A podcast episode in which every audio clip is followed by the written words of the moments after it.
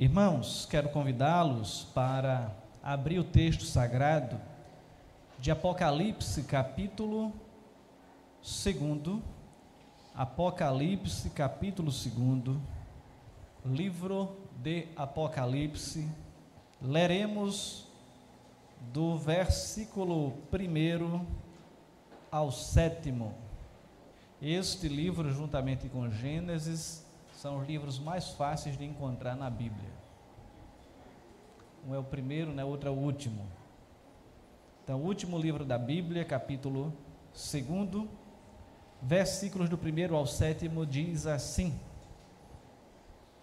Ao anjo da igreja em Éfeso, ao anjo da igreja em Éfeso, escreve: estas coisas diz aquele que conserva na mão direita as sete estrelas e que anda no meio dos sete candeeiros de ouro. Conheço as tuas obras, tanto o teu labor como a tua perseverança, e que não podes suportar homens maus, e que puseste à prova os que a si mesmos se declaram apóstolos e não são, e os achaste mentirosos, e tens perseverança e suportaste provas por causa do meu nome, e não te deixastes esmorecer. Tenho, porém, contra ti que abandonaste o teu primeiro amor. Lembra-te, pois, de onde caíste, arrepende-te e volta à prática das primeiras obras. E se não, venho a ti e moverei do seu lugar o teu candeeiro, caso não te arrependas. Tens, contudo, a teu favor, que odeias as obras dos nicolaítas, as quais eu também odeio. Quem tem ouvidos, ouça o que o Espírito diz às igrejas. Ao vencedor, dar-lhe-ei que se alimente da árvore da vida, que se encontra no paraíso de Deus. Oremos. Senhor, estamos diante de Ti nesta hora. Quero pedir que o Senhor nos ajude na exposição desse texto e que o Espírito Santo traga a iluminação, abra o entendimento de todos nós e este mesmo Espírito aplique esta palavra à nossa vida de forma que possamos ser levados, se necessário, ao verdadeiro arrependimento. Em nome de Jesus. Amém. Irmãos, conforme já fizemos na leitura alternada e obtivemos né, o conhecimento de que esse texto, todo o livro de Apocalipse, ele foi escrito por João, apóstolo, quando estava exilado por causa da perseguição na ilha de Patmos. E chegou um determinado momento em que o próprio Jesus se apresenta para João e manda ele escrever o que ele tinha para as sete igrejas da Ásia Menor. E Efésios era ou melhor, Éfeso era uma cidade onde havia ali uma igreja e o Senhor Jesus direciona uma das cartas justamente àquela igreja, trazendo é, algumas considerações a respeito daquela igreja, de forma que nós vamos então nos deter um pouco nesta noite falando a respeito desta igreja. O que Jesus ali encontrou de positivo naquela comunidade, o que ele encontrou ali de negativo e qual é o desafio que ele lança para aqueles irmãos. Éfeso era a maior, mais rica e mais importante cidade da Ásia Menor. Ela era chamada também a Feira da Vaidade ou a Feira das Vaidades do mundo antigo, onde um escritor romano também a chamou de a luz da Ásia, ou seja, dando a entender o destaque que ela tinha ali naquela época e como as pessoas a ela se direcionavam para poder satisfazer suas necessidades, mas ao mesmo tempo seus prazeres. A cidade tinha uma população, vejam bem, no início da era cristã, uma população de mais de 200 mil pessoas. Então não era uma cidade pequena. Se você olha para uma cidade aqui próxima de nós, por exemplo, Carpina, tem 100 mil habitantes. E Éfeso tinha 200 mil habitantes, ou seja, o dobro. E assim, os efésios construíram um teatro também que poderia comportar cerca de 24 mil pessoas. Então dá para perceber o apogeu daquela cidade, né? o, o destaque que aquela cidade tinha na região. 24 mil pessoas é o que? O estádio do Náutico, é isso? Para os, mais afeiçoados aí a números do, do esporte, do futebol, é quase isso, se não me engano são 28 mil, não é isso? 28 mil, 30 mil por aí. Enfim, era quase o estádio do Náutico, tá certo? O estádio dos aflitos. Em Éfeso ficava o mais importante porto também da Ásia Menor, para todos os que desejavam viajar para algum lugar da Ásia. Éfeso era a entrada obrigatória, ou seja, as pessoas que quisessem ir para outros locais da região teriam que passar por aquela cidade. E mais tarde, quando muitos mártires foram capturados na Ásia, ou seja, pessoas que morreram por causa do Evangelho, e levados a Roma para serem lançados aos leões. Inácio também, Inácio de Loyola, ele batizou essa igreja, ou rebatizou com o nome de a Porta dos Mártires, porque era justamente quando ele se deslocava para Roma, muitos deles presos. E era também olhando para o aspecto religioso, uma cidade muito idólatra.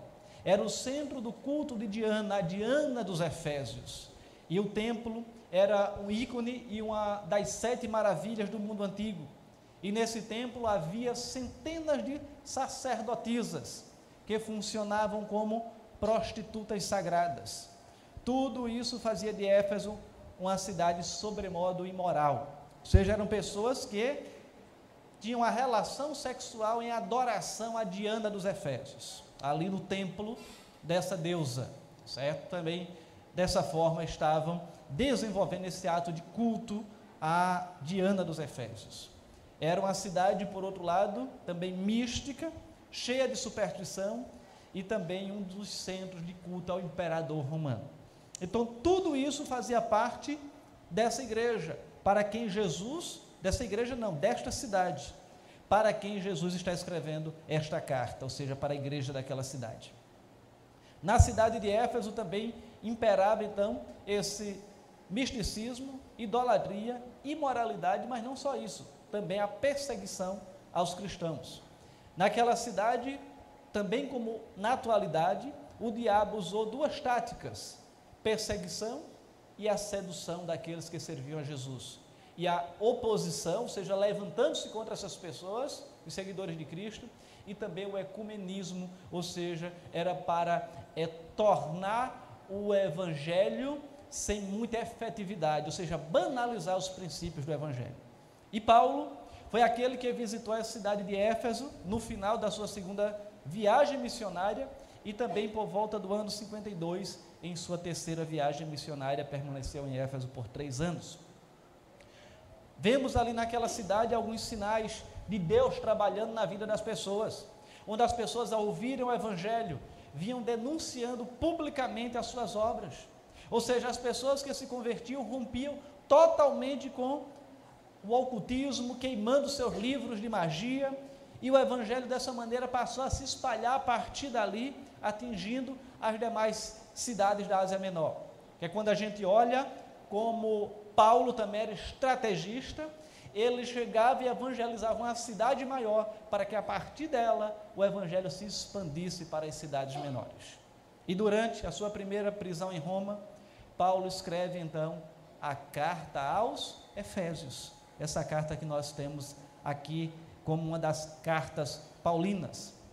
E Paulo escreve agradecendo a Deus o profundo amor que havia na igreja.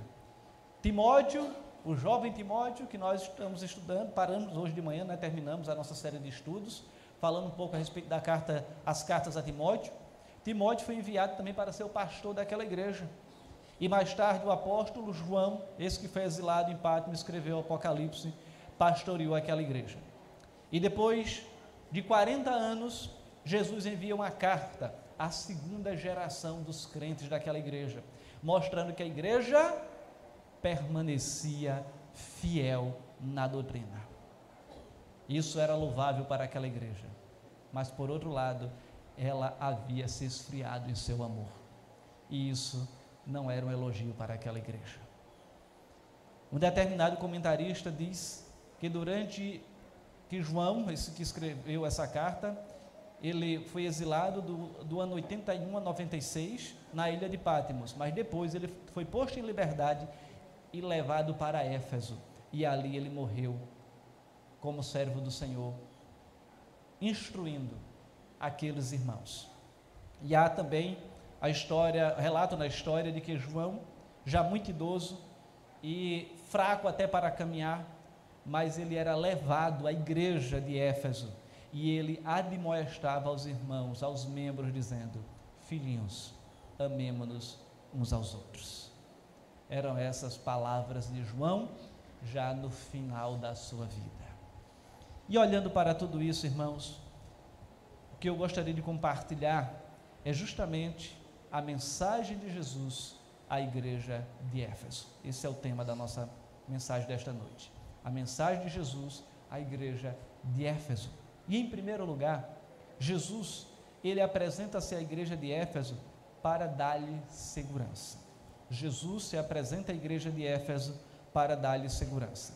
Quando olhamos para o versículo 1, encontramos aqui o texto dizendo o seguinte, do capítulo 2: Ao anjo da igreja em Éfeso escreve: Estas coisas diz aquele que conserva na mão direita as sete estrelas e que anda no meio dos sete candeeiros de ouro. Jesus, ele envia a sua mensagem ao anjo da igreja. Mas quem é o anjo da igreja? Alguns intérpretes pensam que são seres celestiais enviados como mensageiros de Deus. Outros creem que sejam anjos guardiões, um para cada congregação. Mas a interpretação mais consistente, bíblica e historicamente, é que o anjo aqui deve ser entendido como pastor da igreja, como aquele que o Senhor tinha designado para ser o pastor daquela igreja. E Jesus apresenta-se como aquele que está presente e em ação no meio da sua igreja. Ele não apenas está no meio dos candeeiros, que seria a igreja, as igrejas, mas também está, não está apenas no meio dos candeeiros, mas também está no meio daquela igreja de maneira específica. E candeeiro entenda aqui como igreja. E a presença manifesta de Cristo vivo no meio da igreja é então a sua maior necessidade. O reverendo Hernandes Dias Lopes, comentando esse texto, ele afirma que em nossa teologia, com o passar do tempo, perdemos o impacto da presença real de Cristo entre nós. Temos a ideia de Jesus lá no céu, no trono, reinando à direita do Pai, mas não temos a visão clara de que Ele está no meio da igreja, que Ele está convivendo com a igreja. Perdemos o impacto da presença de Cristo em nosso louvor, em nossas reuniões e em nossos encontros. E cremos na sua transcendência, ou seja, além do nosso ambiente, mas perdemos a vez de vivenciar a imanência de Deus, que é um termo teológico para dizer que Ele está aqui, presente conosco. E perdemos também ainda, segundo ele, o senso da glória de Cristo presente entre nós. E isso resulta em quê? Nós estarmos muitas vezes na igreja como um mero ritual, uma mera formalidade, uma mera religiosidade. E é quando nós somos desafiados a estar na igreja, entender que Cristo está no meio do seu povo e nós precisamos o adorar verdadeiramente. Ele, eu poderia dizer, que seria a argamassa que nos liga, que nos liga, ou seja, a massa que liga os tijolos, tentando exemplificar aqui de uma maneira mais simples para o nosso entendimento. Uma parede dessa é construída por vários tijolos, mas nós temos aqui a massa que vai ligar um tijolo ao outro. E a ideia é de que nós somos tijolos, somos a edificação, a igreja de Cristo, e Jesus é esse que nos conecta, que nos torna conectados uns com os outros e a entender que Ele está de fato presente no nosso meio. De forma, irmãos, que na visão da igreja de Éfeso, quando olhamos para essa mensagem, fica claro que Jesus, ele não está só presente, mas ele está também segurando a sua igreja em suas mãos poderosas. E o texto original, para o verbo que ele traz aqui, de conservar, significa segurar com firmeza, ter totalmente dentro das suas mãos, onde ninguém pode arrancar a igreja das mãos dele. Então é essa perspectiva que é colocado aqui quando encontramos justamente no versículo dizendo assim como no meio do povo, opa, aqui não é, o texto fugiu. ao anjo da igreja em Éfeso escreve estas coisas e diz: Aquele que conserva na mão direita as sete estrelas e que anda no meio dos sete candeeiros de ouro. Ou seja, Jesus que está no meio da igreja e conserva, não apenas está na sua mão, mas anda no meio da igreja. E olhando para tudo isso, cabe então ainda ressaltar que nada conforme o próprio Paulo escrevendo aos Romanos nos ensina, que nada pode nos separar do amor de Deus que está em Cristo Jesus. Um outro comentarista chamado William Barclay, citado pelo reverendo Hernandes, afirma que a totalidade da igreja está em sua mão e ele a sustém. Cristo não é o Cristo de alguma seita, ou comunidade, ou denominação, e menos ainda de alguma congregação em particular. Ele é o Cristo de toda a igreja a igreja verdadeiramente cristã, a igreja seguidora da palavra de Deus, onde chegará um dia em que o Senhor há de reunir todas as igrejas, todos os seus servos, de todos os lugares da terra, do passado, do presente e os que ainda virão, irão é, serem convertidos, ser convertidos ao Senhor. E naquele dia não haverá divergência doutrinária, Naquele dia não haverá placas de igreja, porque haverá apenas a igreja do Senhor Jesus ali reunida. Vale então ressaltar que Jesus também é aquele que sonda a sua igreja e sonda cada um que faz parte dessa igreja. Ele nos conhece, ele sonda os nossos corações, ele anda no meio da igreja para encorajá-la, mas também para repreendê-la e chamá-la ao arrependimento, que é o que ele faz nessa igreja. Mas em segundo lugar, irmãos, a igreja, a mensagem de Jesus à igreja de Éfeso está relacionada ao fato de Jesus elogiar a igreja pelas suas virtudes. Nós encontramos isso nos versículos 2, 3 e 6, quando o texto diz assim: Conheço as tuas obras, tanto o teu labor como a tua perseverança, e que não podes suportar homens maus, e que puseste à prova os que a si mesmos se declararam apóstolos e não são, e os achastes mentirosos. E tens perseverança, e suportastes provas por causa do meu nome, e não te deixaste esmorecer. E o sexto, tens contudo a teu favor, que odeias as obras dos nicolaítas, as quais eu também odeio. Jesus, ele destaca três grandes virtudes da igreja de Éfeso e elas são dignas de serem imitadas pela igreja do presente. Em primeiro lugar, era uma igreja fiel na doutrina. Mesmo cercada por perseguição, mesmo atacada pelas heresias, essa igreja permaneceu firme na palavra, contra todas as tentativas de desvirtuamento do evangelho da sua época. E Jesus já havia alertado antes sobre o perigo de lobos vestidos em peles de ovelhas e é quando ele trata aqui dos falsos apóstolos. Paulo também já havia avisado aos presbíteros dessa igreja sobre os lobos que penetrariam no meio do rebanho e sobre aqueles que se levantariam entre eles, falando estas coisas pervertidas para arrastar atrás deles diversos discípulos do Senhor. E agora, esses que tinham sido pré-anunciados haviam chegado e a igreja estava combatendo firmemente. O apóstolo João, João, fala da necessidade de provar os espíritos, porque há muitos falsos profetas, isso na sua primeira carta, no capítulo 4, versículo 1. E a igreja de Éfeso estava enfrentando de maneira categórica os falsos apóstolos que ensinavam heresias, tentando desvirtuar o evangelho. A igreja de Éfeso tinha discernimento espiritual, tornou-se intolerante com a heresia e com o pecado moral. A igreja separou-se das falsas doutrinas, das falsas obras. Os nicolaítas, que aqui são mencionados, pregavam uma nova versão do cristianismo. Eles pregavam o evangelho liberal, sem exigências, sem proibições, talvez muito parecido com o evangelho que se prega em algumas igrejas na atualidade. De dizer: olhe, venha, você não precisa mudar de vida, venha que você pode permanecer na sua mesma prática, o que importa é o amor.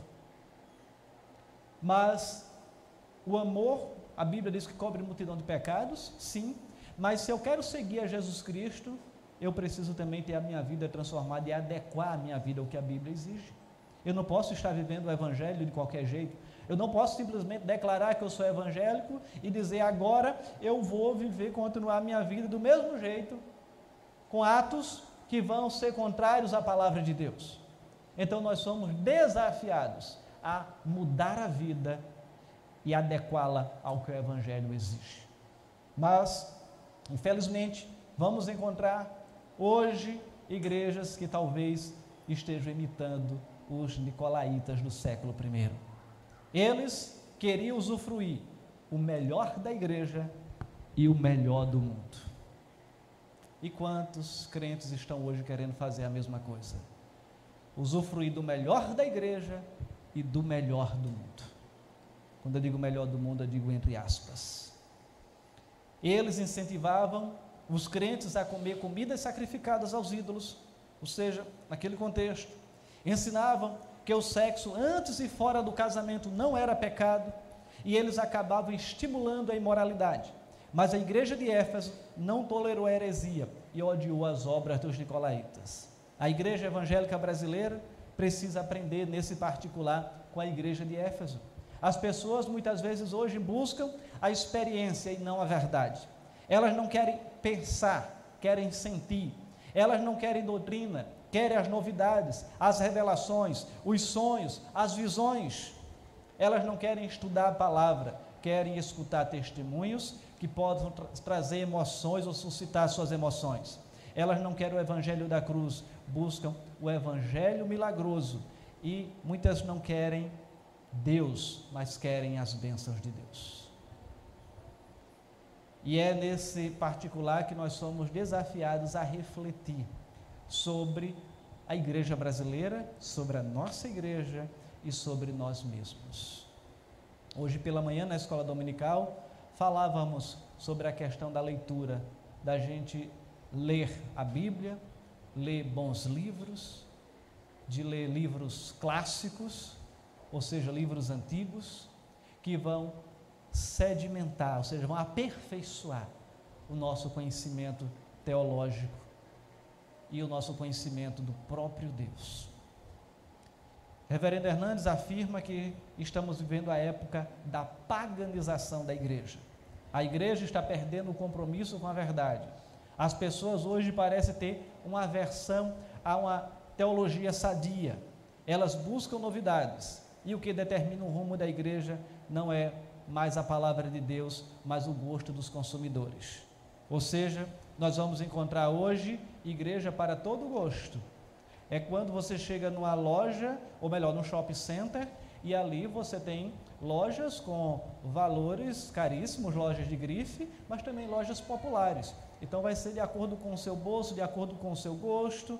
Então tem uma série de critérios que você utiliza. E hoje nós estamos encontrando igrejas que é quase que o sistema mercadológico, onde você vai ali e se adequa a aquilo que você quer. E o critério para a escolha das igrejas hoje não tem sido mais eu ter minha conversão em Cristo Jesus. Muitos não têm sido uma fidelidade à palavra de Deus, mas aquilo que vai satisfazer as minhas necessidades, sejam elas de que ordem for, ou aquelas que tolerem o meu pecado, que não digam que o que eu faço é errado, à luz da palavra de Deus. E infelizmente isso tem sido o ditame, tem sido o que determina a igreja. A igreja prega muitas vezes não a palavra, mas aquilo que vai trazer mais membros. A igreja muitas vezes oferece o que o povo quer ouvir e não o que deve ouvir. A igreja pode estar pregando um outro evangelho, o evangelho talvez do descarrego, talvez do sal grosso, talvez da quebra de maldições, da prosperidade material, da não santificação, da libertação e não do arrependimento. Ou do venha como você está, você não precisa mudar. De fato, não é a igreja que muda ninguém. Quem muda é Jesus. E talvez muitos estejam até mesmo liderando certas, certas igrejas sem terem suas vidas mudadas por Jesus e por isso adotam tal procedimento. A igreja, ela perde a capacidade de refletir, muitas vezes está perdendo a sua intelectualidade. Os crentes da atualidade, muitos não estão sendo os crentes bereanos. E eu quero, quem são os crentes bereanos? Os crentes de Berea, aqueles que ouvem o que estão pregando, mas vão examinar se está na Bíblia.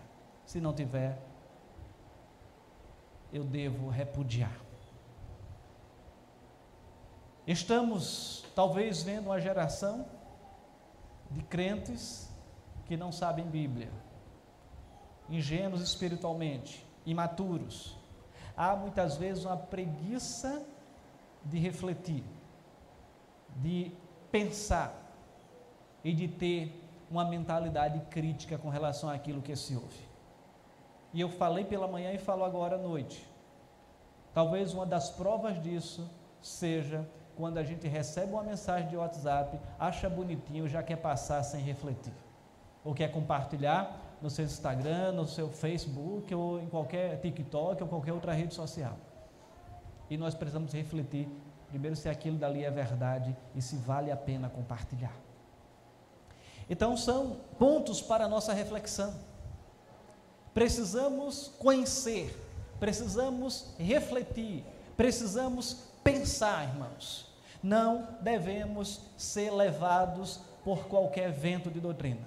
Precisamos nos aprofundar, precisamos conhecer aquilo que a Bíblia nos ensina, para não sermos agitados de um lado para o outro, jogados pelos ventos de doutrina. Não podemos correr atrás da última novidade. E muitos estão empolgados por coisas sobrenaturais, mas deixam de lado a verdadeira revelação de Deus, a palavra do Deus vivo. A igreja de Éfeso, ela também era muito envolvida com a obra de Deus. Ela não era apenas teórica, mas ela agia. A palavra grega para obra é uma palavra que descreve o trabalho que nos faz suar, o trabalho duro, árduo, que nos deixa exaustos.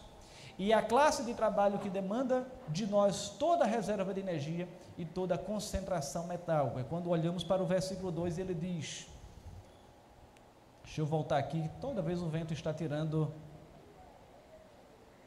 desmarcando o meu texto. Ele diz: Conheço as tuas obras, tanto o teu labor quanto a tua perseverança. E Segundo John Stott, também um comentarista, ele disse que havia trabalho intenso. A igreja era uma, ele fala de uma colmeia industriosa. O que seria isso? Era como se fosse uma colmeia onde os crentes estariam engajados e não meramente espectadores. A congregação se envolvia, não era um mero auditório, a igreja não vivia apenas nas quatro paredes, mas se alegrava e se deleitava em si mesma.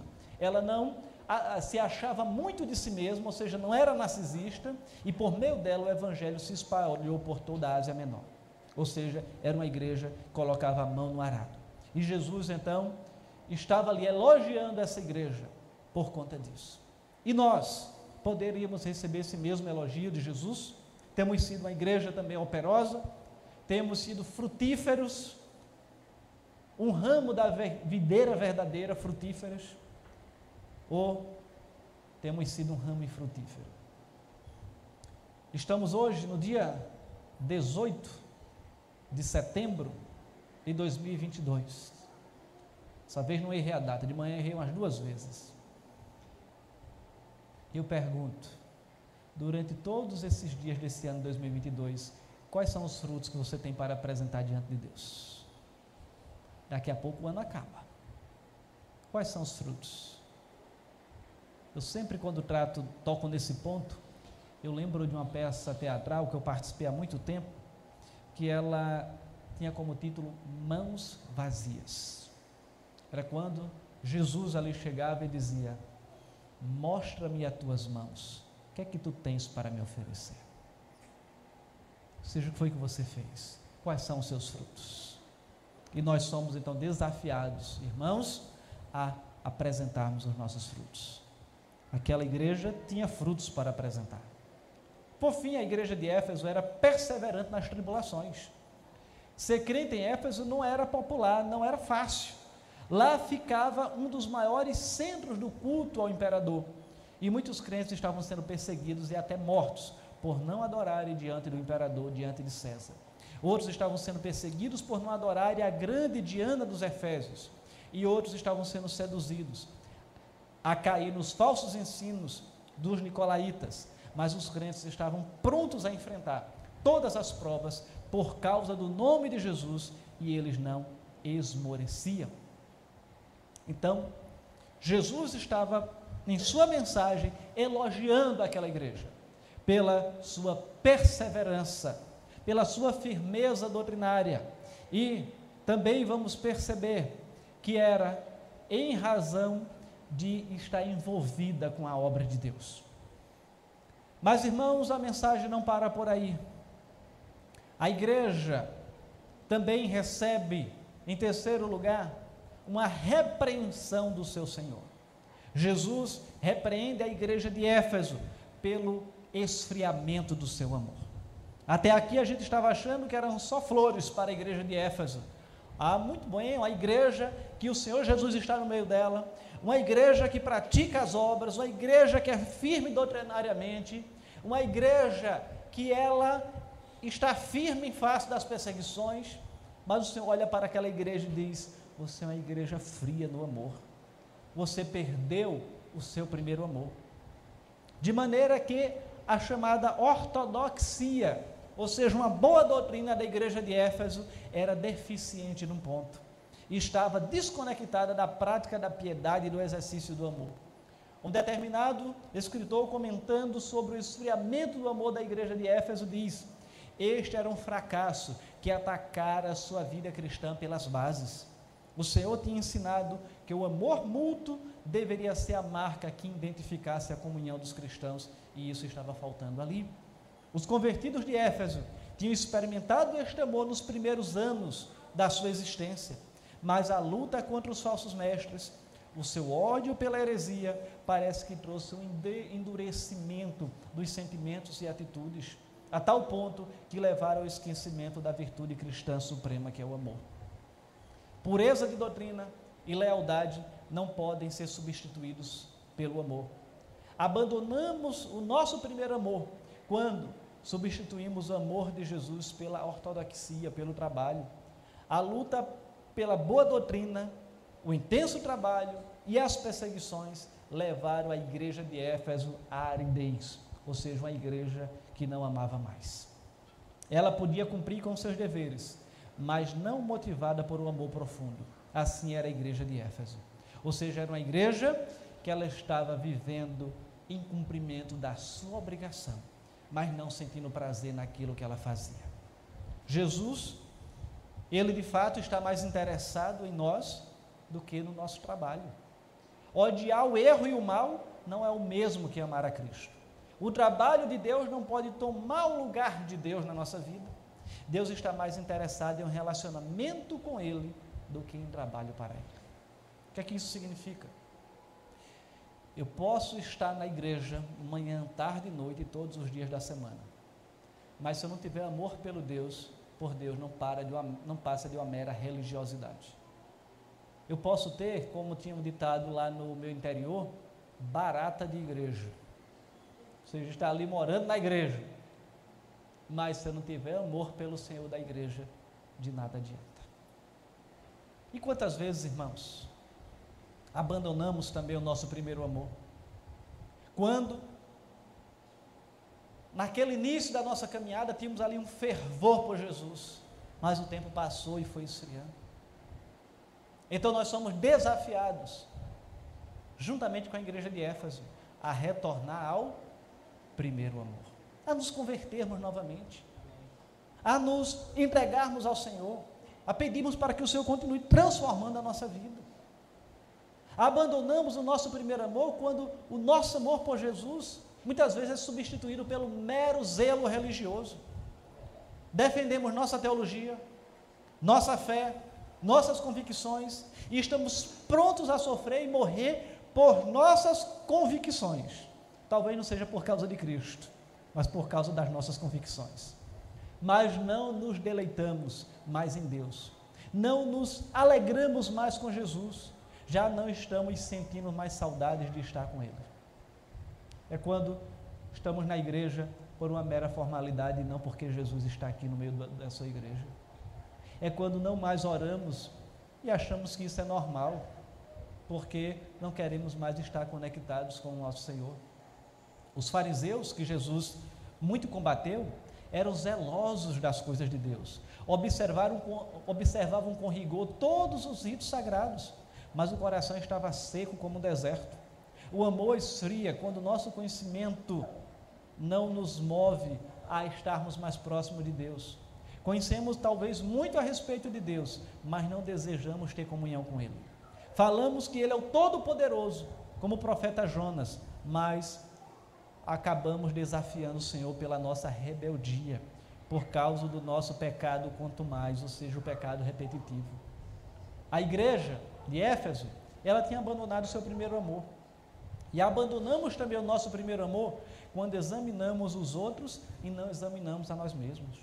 É quando passamos a olhar os outros e até criticar, mas deixamos de criticar nós mesmos, de examinar a nossa própria vida. E é quando é, Jesus também diz que os próprios fariseus olhavam para um argueiro no olho do outro e não tiravam a trave que estava nos próprios olhos. A igreja ela identifica o mal doutrinário muitas vezes nos outros, mas não identifica a frieza do amor em si mesmo. E era isso que estava acontecendo com a igreja de Éfeso. A igreja de Éfeso tinha identificado o mal doutrinário, mas não a frieza em si mesmo. Tinha identificado a heresia nos outros, mas não a falta de amor em si mesmo. Tinha zelo pela boa doutrina, mas estava vazia da principal marca do cristianismo, que era o amor. Mas só que a história não acaba aqui. Jesus oferece à igreja de Éfeso a chance de um recomeço. Efésios a frieza não tem a última palavra. Você pode recomeçar. É hora de voltar os olhos para o seu Senhor e recomeçar a caminhada. Olha o que diz o versículo 5. Lembra-te, pois, o quarto diz: Tenho, porém, contra ti que abandonaste o teu primeiro amor. E o quinto: Lembra-te, pois, de onde caíste, arrepende-te e volta à prática das primeiras obras. Mas só que se não fizesse isso, olha a promessa. Se não, venho a ti e moverei do seu lugar o teu candeeiro, caso não te arrependas. Então, vou destruir essa igreja se você não se arrepender. Quando a gente olha para o sétimo, ele diz: quem tem ouvidos, ouça o que o Espírito diz às igrejas. Ao vencedor, aquele que perseverar até o fim, dar-lhe-ei que se alimente da árvore da vida que se encontra no paraíso de Deus. Preguei recentemente sobre a árvore da vida. Fantástico, a gente já tem essa expectativa do que nos aguarda. Assim, Jesus oferece à igreja de Éfeso a chance de um recomeço. Jesus foi enfático à igreja: lembra-te, pois, de onde caíste. O passado precisa novamente tornar-se um presente vivo. Não basta saber que é preciso arrepender-se, precisamos nos perguntar para onde precisamos retornar. Para o ponto do qual nos desviamos. Retornar para um lugar que só nos levaria para descaminhos.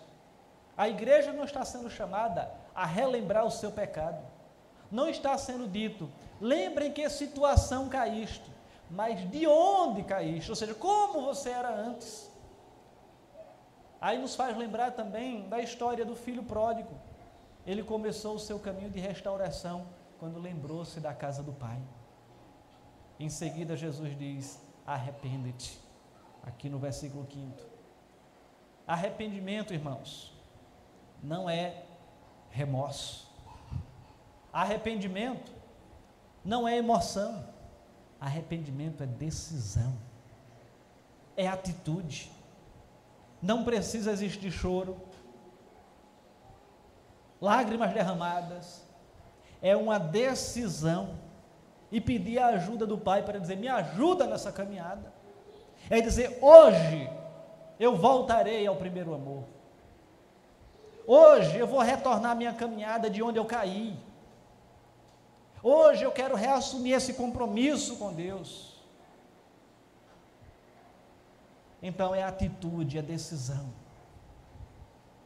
Não precisa existir choro, basta decisão. Se vier, não tem problema. Se chorar por causa daquele arrependimento, arrependimento provoca choro mesmo. Não tem problema. Mas é decisão. O filho pródigo, repito, só se lembrou da casa do pai. Não só se lembrou da casa do pai, mas ele voltou para a casa do pai.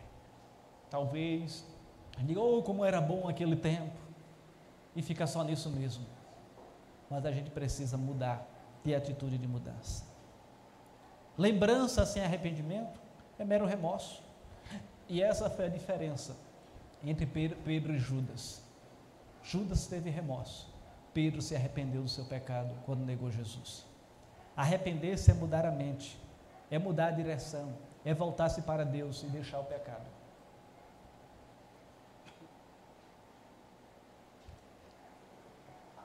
É romper com aquilo que está entristecendo Deus na nossa vida.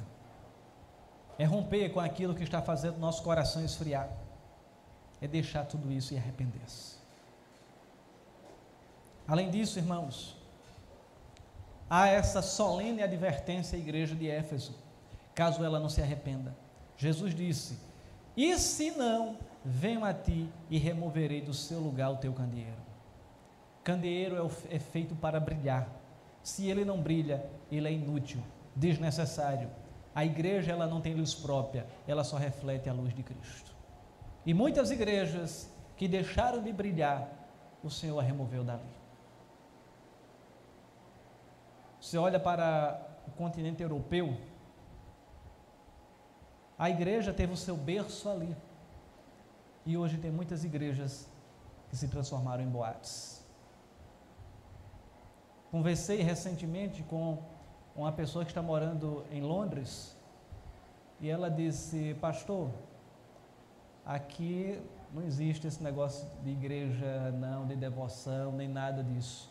É cada um por si e até ela relatou um caso de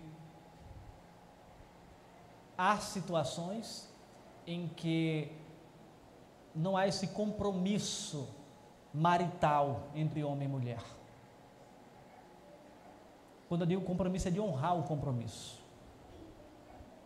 Não deu certo, siga o seu caminho que eu sigo o meu, sem maiores cerimônias e dentre outras questões, irmãos. Então lá é, tem um nomezinho que se fala que me, não me recordo agora, mas é aquela ideia de estar vivendo uma, lembrei o termo, diz que é uma era pós-cristã. Eles estão vivendo um momento pós-cristão. E isso é o esfriamento que atingiu aquela igreja. Hoje tem um movimento em que a igreja brasileira ela está plantando novas igrejas na Europa. Tem o pastor Luiz Augusto Bueno, foi meu diretor aqui no Seminário Presbiteriano do Norte. Ele hoje está plantando uma igreja presbiteriana em Portugal. E outros países da Europa também estão sendo ali é, uma igrejas, pastores brasileiros plantando igrejas lá por meio da PMT, Agência Presbiteriana de Missões Transculturais. E dessa maneira, irmãos, nós somos desafiados a vivermos o nosso primeiro amor. Entender que no meio da igreja há sempre um remanescente fiel. Esses são os vencedores. Eles rejeitaram as comidas sacrificadas aos ídolos, oferecidas pelos nicolaítas, mas agora se alimentam da árvore da vida. A árvore da vida fala da vida eterna, e vida eterna é conhecer a Deus e seu amor. Viver no paraíso e fruir, ou seja, usufruir dos benefícios que Deus traz para nós. Significa comunhão plena com o Senhor aqui e lá. O céu só é céu porque lá é a casa de Deus. E ele, a própria palavra de Deus diz que ele é amor. Lá desfrutaremos do amor pleno e abundante do nosso Deus. Jesus se entregou por nós lá na cruz em uma demonstração de afeto e amor. Mas lá nós seremos plenamente alvos e vivenciaremos esse amor do Senhor Jesus. Portanto, somos desafiados, igreja, a retornarmos ao nosso primeiro amor, a pensarmos de onde cairmos e voltarmos a esse ponto, a procurarmos a fidelidade ao Senhor. Entendermos que devemos ser uma igreja fiel como era a igreja de Éfeso. Entender que Jesus está no meio da igreja como estava na igreja de Éfeso. Entender que mesmo em meio às perseguições deveríamos perseverar. Mas também entender que o Senhor pode estar falando comigo e com você, dizendo: volte ao primeiro amor. Se comprometa com o seu Senhor e o ame de todo o seu coração. Porque o primeiro mandamento é amar a Deus acima de todas as coisas. E o segundo, ao próximo como a ti mesmo.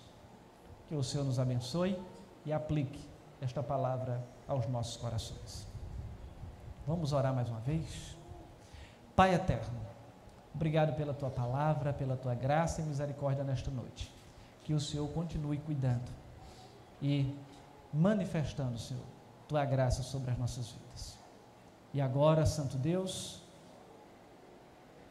aplica essa palavra em nosso coração, de forma que olhemos para a igreja de Éfeso e tiremos lições para a nossa vida. Que voltemos ao primeiro amor e sejamos fiéis àquilo que o Senhor tem requerido de nós. Em o nome de Jesus. Amém.